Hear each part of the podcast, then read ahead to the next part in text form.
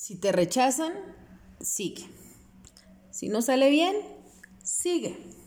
Si no sabes cómo hacerlo, sigue. Si estás cansado o cansada, sigue, sigue, sigue.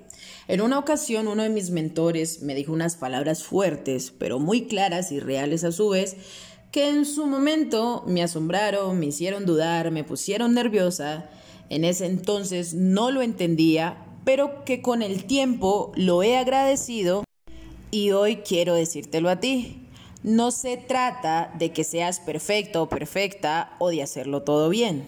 Es más, te deseo todo el fracaso y el dolor que puedas experimentar, porque los fracasos son los escalones, aprendizajes y desafíos que te llevarán a donde deseas.